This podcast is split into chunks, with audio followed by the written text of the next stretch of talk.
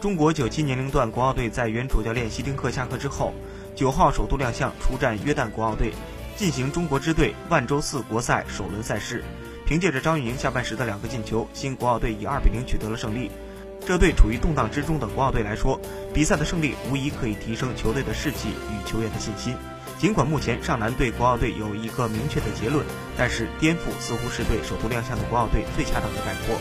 这一次国奥队在进行大换血之后，无论是队内的氛围，还是球员之间的关系，明显比以前有大幅度的改善。至少球队目前正朝着一个积极向上的方向发展。